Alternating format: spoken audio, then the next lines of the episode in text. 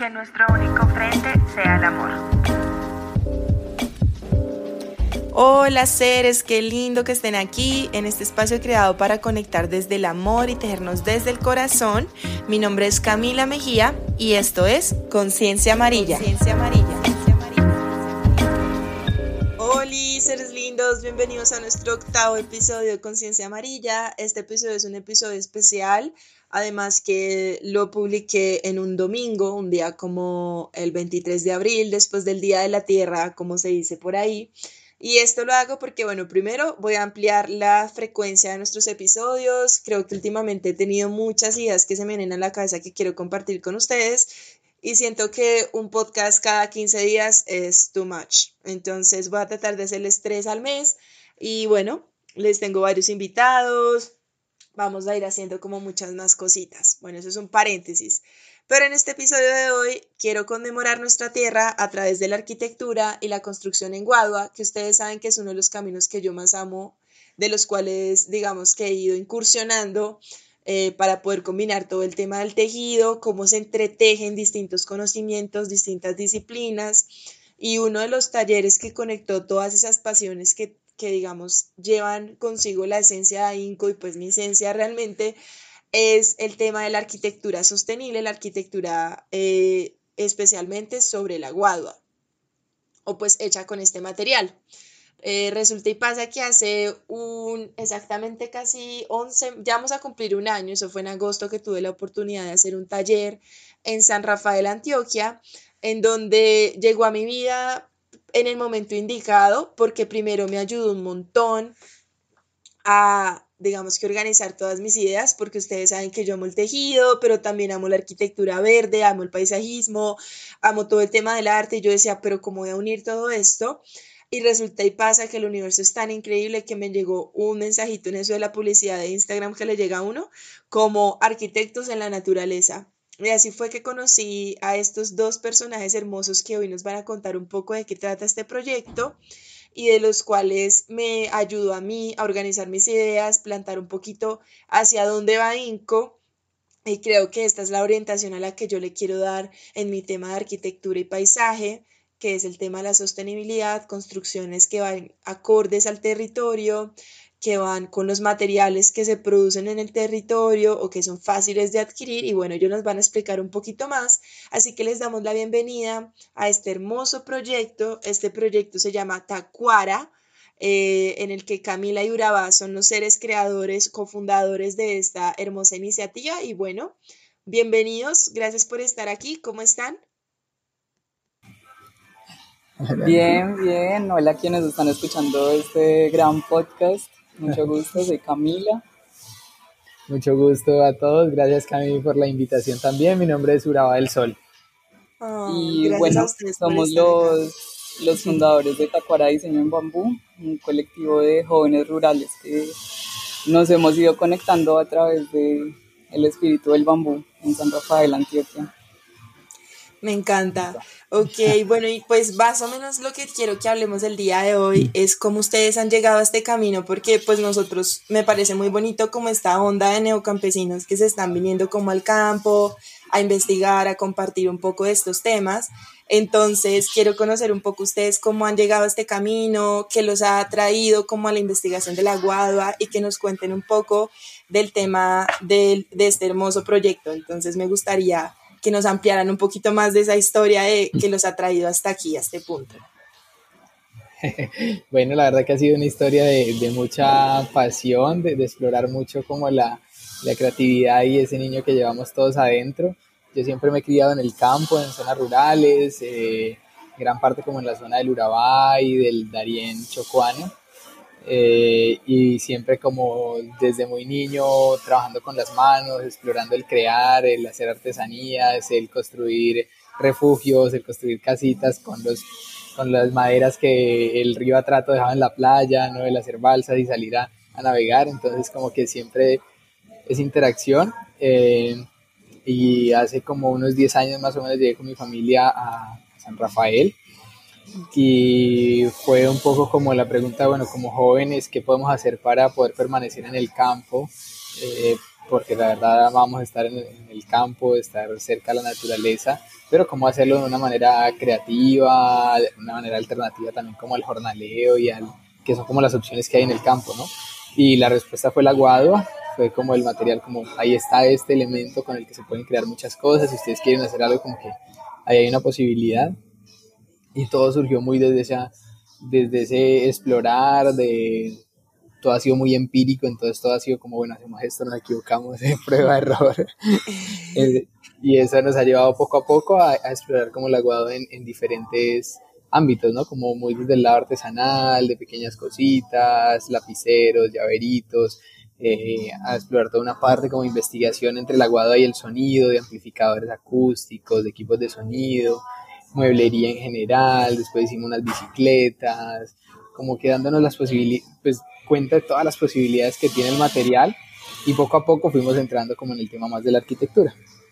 Mm, ok, eso me encanta y es algo que admiro mucho de ustedes y creo que es de lo que más digo, me sorprendió mucho y es porque ustedes tienen ese arquitecto empírico en, en, su corazón. Y lo que pasó en el taller, que me acuerdo que ustedes nos decían que a veces, por ejemplo, los arquitectos que se gradúan eh, tienen como ese limitante o esa creencia a la hora de crear, como que nosotros somos de pronto muy técnicos, nos cohibimos de hacer cosas un poco más sueltas, más creativas, y por el contrario, cuando van personas que no han estudiado arquitectura, se dejan como libres, como que sin límites, sin esas creencias o de pronto esos regímenes que nos dicen como esto no se puede hacer, esto sí se puede hacer. Entonces creo que es de las cosas que más admiro de ustedes porque han hecho demasiado y como que experimentar en ese tema de, de sacar ese lado ese niño interior, ese empírico que está dentro de nosotros o ese conocimiento como la gnosis, que dicen que ya uno ya lo sabe, que solo lo está recordando, me pareció muy lindo. Y quiero también como que nos cuenten un poco cómo han surgido estos talleres de arquitectos en la naturaleza, cómo, eh, cómo se conectaron con este tema, porque digamos ustedes habían podido seguir, no sé, por el mobiliario, por las artesanías, pero ustedes vieron que podría tener de pronto un impacto más grande el tema de la construcción o de pronto podían entretejer más temas, compartir saberes, como que los ha llevado como a enfocarse en el tema de la construcción? Pues mm, nosotros eh, habíamos tenido formación con el SENA en construcción, habíamos hecho varios proyectos hace años cuando estábamos empezando, arquitectura muy ortogonal, lo convencional que enseñan con Guadua, y eso nos aburrió rapidísimo y habíamos creído que íbamos a dejar de construir para siempre. Luego comienzan a llegar todos estos referentes locos a nuestras vidas, porque yo siento mucho que uno recibe informaciones cuando está listo o lista para recibirlas. Entonces, como que se abre este abanico de estructuras locas en Asia, en México, personas que nos demostraron que nosotros no teníamos ni idea de todo lo que se podía con bambú. Y comenzamos a experimentar allá en la vereda donde vivimos, en la vereda del Arenal, con vecinos que, pues nos tenían absoluta confianza y fue como, vean, hagan lo que ustedes quieren hacer, a ver qué pasa. Y en el proceso de hacer esos proyectos, yo me fui dando cuenta de que realmente lo que más disfrutaba ahí era ver a los muchachos que se estaban uniendo al equipo y compartir esas técnicas con ellos. Realmente el ver ese cambio de alguien que ni se imaginaba que eso fuera posible a luego ser alguien que es el maestro que está haciendo esa estructura, que está explorando todas esas posibilidades y yo un día cualquiera le dije a Urabá como, ¿por qué no hacemos cursos? ¿Por qué no abrimos este espacio a otras personas? Porque yo sé que esta curiosidad tiene que estar ahí afuera y si nosotros lo que nos gusta es compartirlo, nos gusta nutrirnos también de otras personas, vemos tanto valor en estas técnicas y en estos materiales más que materiales elementales de la naturaleza que nos están enseñando tantísimo, pues hagámoslo. Y eso fue en pandemia, a finales de año, teníamos mucho susto y empezamos a hablar como desde octubre y apenas lanzamos curso para abril de 2021. Muy, pues, desde la incertidumbre, ¿cierto? No sabíamos si no iba a llegar nadie o qué iba a pasar. Y finalmente en ese primer curso fuimos 40 personas Wow. Oh por Dios, realmente hay algo importante aquí, realmente hay algo por explorar y, claro. y este conocimiento que estamos nosotros explorando, porque obviamente no, no sabemos nada, eh, es algo que se tiene que replicar y se tiene que multiplicar, no es algo para quedárselo guardado.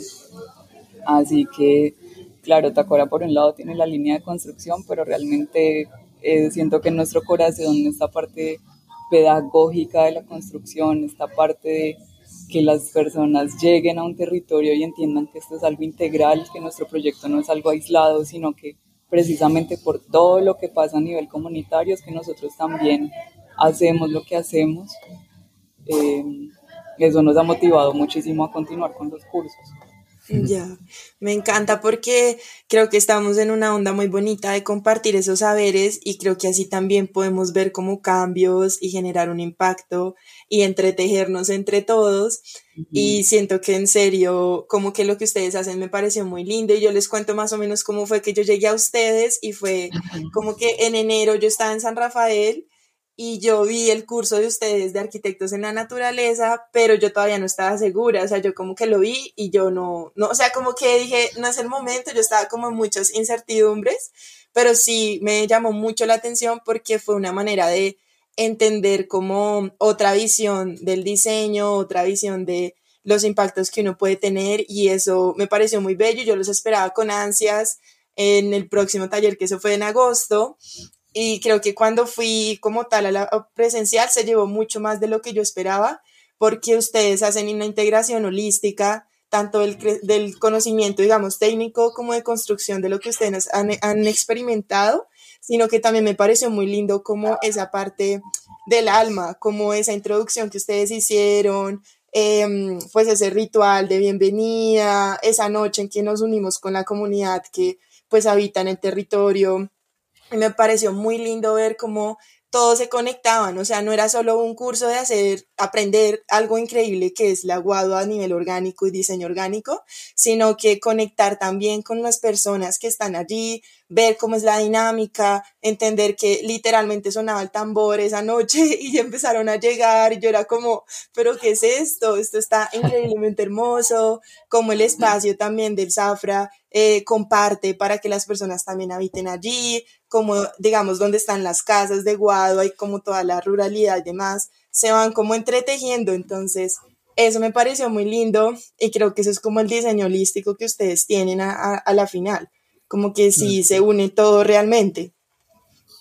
Sí, ya que lo mencionas y que mencionas el tejido, eh, me parece muy hermoso porque también es precisamente eso lo que hemos llegado a entender, esto más que solo una labor técnica, es un profundo trabajo del ser que estamos haciendo cada uno.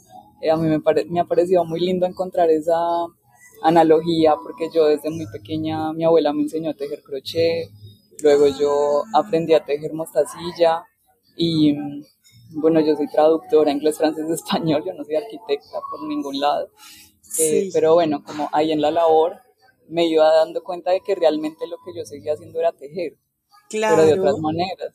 Así que Estás entretejiendo, sí. Total. tejiendo estructuras, pero también tejiendo relaciones y tejiéndome a mí misma en el día a día. Entonces, sí, ha sido muy bonito verlo como algo más integral. Sí, me parece también el tema del entretejido y el tema de las etiquetas, como que abrirse uno a todas las posibilidades, como que es romper esos esquemas y no uno limitarse. Por ejemplo, a mí me gusta enseñar, pero pues yo no soy profe de nada, ah, o sea, titulada de nada, no sé, pero me encanta y es como salirse de esa zona de confort y decir, es algo que creo que todos tenemos, como esos saberes ancestrales que están dentro de nosotros y los vamos a ir recordando entonces, creo que ustedes dejaron eso como una huella muy bonita en, en aprender eso y pues ver el ejemplo de ustedes me pareció muy lindo traerlo aquí. Y también me gustaría mucho que nos contaran un poco cómo ven ustedes la perspectiva del aguado aquí en Colombia. Digamos que pues uno porque tiene como esta orientación, esta onda hacia la sostenibilidad, pero ustedes eh, como lo han visto, digamos, en el desarrollo ahorita en estos últimos años después de la pandemia, la gente de pronto está un poquito más abierta, más interesada en aprender de, de estos temas, o tal vez ustedes ven que todavía hay muchos mitos, no sé, como que si se puede construir algo orgánico con la guadua, si de pronto es resistente, como que hay muchas cositas que todavía la gente está como dudando Entonces me gustaría saber la visión de ustedes que tienen con este tema, eh, cómo lo ven, si la gente de pronto está un poquito más abierta y demás. ha sido muy interesante el, proceso de la guada, la verdad, en nuestro país. O sea, es, es, algo que de pronto a veces se convierte en sutil, pero siempre está presente. O sea, la guada ha formado parte de toda la historia de Colombia eh, y todavía hay casas construidas en Guado, y Bareque de 200 años y están en pie y habitadas, ¿no? Y funciona. Eh, pero sí pasó a ser un material muy como el material del pobre, ¿no? Que quedó relegado un poco como, como material constructivo. Eh, y eso pues sí estancó mucho como el, el, desarrollo un poco del material a nivel nacional. Sin embargo, somos de los países a nivel latinoamericano que tenemos como la mayor tradición en la Guadua, entonces seguimos siendo como el referente a nivel internacional de construcciones en Guadua, del tratamiento del material, de que hay una zona, pues de toda la zona como el eje cafetero, que está más especializada en, en cultivar el material como tal. Eh, pero sí de un tiempo para acá ha empezado como a interiorizarse un poco más las posibilidades de, que ofrece el material, ¿no? Y sobre todo como la, la posibilidad que nos da de, de, ser muy coherentes y sostenibles en, en, un proceso constructivo, ¿no? Cuando vamos a crear algo es el material que nos permite, pues, por ser ese pasto gigante que crece súper rápido, que además está, digamos, a medida que crece está abonando los suelos, está regulando los, los ríos y las quebradas, entonces se convierte en un material que para ser transformado en construcciones o en otros usos, pues es, es como el ideal, ¿no? Es como el llamado si, si, queremos conectarnos con la sostenibilidad. Y la verdad que sí ha sido muy interesante como ya esto empieza a tener una escala un poco mayor, o sea, como hay un interés muy grande por aprender, por entender cómo funciona y por construir espacios con el material, ¿no? Ya no solamente eh, como algo de pronto ese material de pobre, sino que como material de, para tener una casa de las mejores. Bien linda, claro, sí, sí. Bien hermosa, combinándola con tierra. Eh, y eso ha sido muy interesante.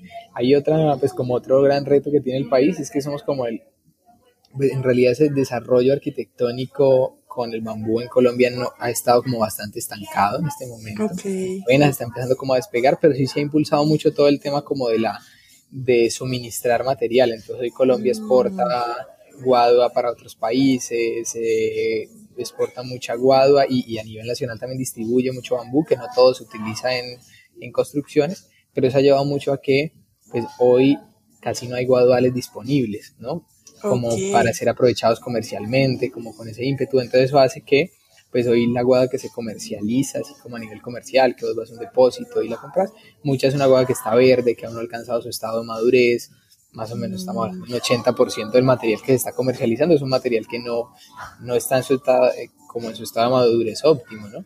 Entonces eso también nos está poniendo un poco ahí como, bueno, la necesidad de que tenemos como país que sembrar mucha guadua, sembrar guadua por montones y empezar a ser un poquito más exigentes en el tipo de material que se utiliza, eh, poder como llegar un poco a la invitación que, que hacemos en los cursos, llegar a la raíz, ¿no? Más que eh, esto no trata como de cambiar un material por otro, de pronto ir a comprar guadua por no comprar hierro, sino que es más ir a estar en contacto con el guadual, seleccionar mejor la guada que se va a hacer, respetar los ciclos para cortarla, como entrar un poquito en todo, en todo ese proceso para que pueda ser verdaderamente sostenible.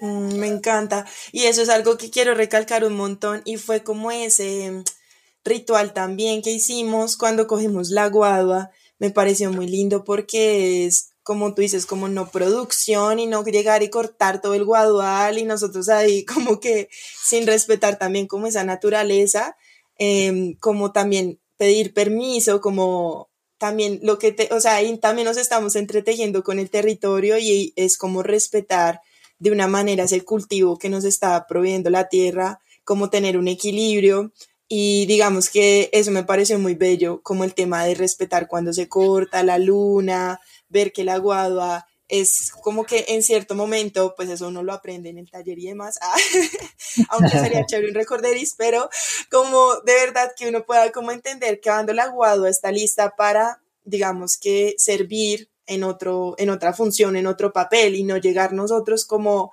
coger y cortar y sin respetar, que creo que eso es lo que Em, sería una bonita intención como empezar a co-crear con la tierra en este ámbito de la construcción.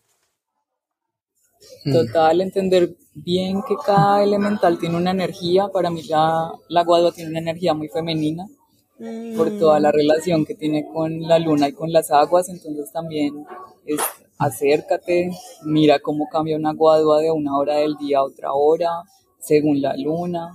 Y realmente entender que así se hacía antes, es que nosotros no estamos inventando nada nuevo, solo estamos intentando rescatar toda esta historia de los territorios que realmente vivían en conexión con su entorno para tener un respeto por la labor que estamos haciendo, porque finalmente si tú vas a construir con Guadua, toda la base de que te funcione está en ese preciso momento, en que tú conectas con el bambú como planta, entiendes cómo cosecharlo, entiendes cómo tratarlo, inmunizarlo, o si no, no estamos teniendo un respeto por lo que estamos haciendo y por eso también quedan tan desvaloradas las técnicas, porque también más allá de algo espiritual, lo que suena muy efímero, realmente es tener responsabilidad y rigurosidad por la tarea que se está haciendo. Claro. Ay, me encanta. No, pues Cami va, o sea, yo creo que aquí nos podemos quedar 41 horas, dos horas hablando porque este tema me encanta. me emociona mucho y de verdad que, bueno, antes de, de, ir como concluyendo, yo les quiero dar las gracias porque en serio, cuando yo vi este taller y la vida, yo siento que hay muchas diosidades o sincronicidades, no sé, pero justo estaba como en ese momento en la vida en que yo digo, ¿cómo conecto tantas cosas que amo? Y creo que el taller y lo que ustedes hacen me demostró que se puede salir del el status quo, se pueden hacer cosas diferentes, arriesgadas, que se puede disfrutar del proceso, como ustedes dicen, todavía estamos experimentando y vamos a experimentar y creo que la vida es eso completo, como una experiencia de puras saltos, mirar y ver si funciona, si no, y seguimos por aquí o seguimos por allá. Entonces, de verdad que mi admiración completa por el trabajo que ustedes hacen, me parece muy bello. El tema de que seamos como neocampesinos me parece también muy bello, como que volvamos al campo, volvamos a, a ver esas raíces, esos ancestros y digamos recordar lo que nuestra alma ya sabe. Entonces, me encanta mucho. Y pues nada, chicos, quería también como que ustedes nos contaran dónde los pueden encontrar, eh, bueno, qué información adicional nos pueden dar sobre todo lo que ustedes hacen y su hermosa labor. Pero antes de eso, antes de que se me olvide, quiero que nos compartan un libro, serie o película que les haya marcado un antes y un después, que ustedes hayan dicho, con esto empecé a, como que mi vida empezó a curiosear, a transformar, a cuestionarse, algo así que ustedes digan, wow, te lo recomiendo. Bueno, yo me estaba quebrando la cabeza pensando. estaba intentando decir algo así como súper inteligente, pero me di cuenta de que una de las películas que a mí me cambió la vida fue Spirit. ¿Spirit? Ok. Sí, es una película de Disney de un caballo. Ah, ya me acordé de esa, hermosa. todavía me la veo y me mueve fibras y me hace llorar porque oh, me, hace reflexionar mucho sobre mi relación con los animales, pero también mi relación con la libertad y qué significa para mí ser auténtica conmigo misma. Entonces, si no se la han visto, vayan a verla. Hay que verla, me encanta. Hermosa, me fascina. sí, esa película es muy linda, de verdad. Buen, buen elemento. Sí. yo creo que algo que me ha, pues como un poco más ñoño, pero que me ha llenado mucho de, curiosidad y como, y, como finalmente de muchas preguntas, cuando empecé como a, a, explorar más que un libro puntual, como toda la información que hay en torno a la geometría sagrada, las geometrías de la naturaleza, oh. eh, y ver que todo, o sea, todo te transmite algo, todo está transmitiendo. O sea, hay una geometría de un cubo te transmite algo, una geometría de un octágono te está transmitiendo algo una geometría una flor transmite algo que es pues tan sutil pero es real, ¿no? sí. como e, eso la verdad que me ha marcado mucho como bueno, como, como lo que se puede crear eh, está bajo eh, acorde a, esa a esa dimensión y también transmite algo, ¿no? Y es un poco como el, reto de lo que venimos enfrentando el tema. Ah, me encanta el tema de la geometría sagrada. Mira que yo no he indagado mucho en el tema, entonces cool, me parece muy cool, muy bello también. Gracias. Ahí tienen dos recomendaciones bien diferentes. Sí, mira, el yin y el yang. Ah, equilibrio. Amo, me encanta. No, y todo esto me encanta. Es que literal, por ejemplo, una de las pelis que también es, es así como de muñequitos, es Trolls. Y esa película para mí fue como, Dios, ¿qué es esto tan increíble? O sea, yo la veo y es como... Entonces te entiendo. Ay, bueno chicos, gracias por compartir. Entonces, ¿dónde los pueden encontrar? ¿Cuáles son sus redes sociales? ¿Dónde se pueden comunicar con ustedes? Igual yo dejo todo en la descripción, pero pues también que nos compartan. Eh, bueno, les invitamos a conocer un poquito más de lo que hacemos. Estamos en Facebook y en Instagram como arroba tacuara.co. Eh, ahorita, la próxima mitad del año, venimos con toda concursos. Así que ahí nos pueden escribir para saber un poquito más. Pronto vamos a publicar fechas. Vamos a tener un evento bien, bien, bien especial en septiembre. Entonces ahí les dejo esa, me encanta, espero, espero estar en ese curso, estoy muy emocionada. Ay chicos, de verdad que me honra mucho que hayan pues compartido con nosotros su tiempo, sus saberes, su conocimiento. Y pues de verdad que gracias por estar, gracias por compartir. Y pues nada, los lleno de mucho amor y les mando mucho amor. No, gracias a ti, Cam, de verdad. Muy felices de la invitación y de poder venir aquí a conversar un rato.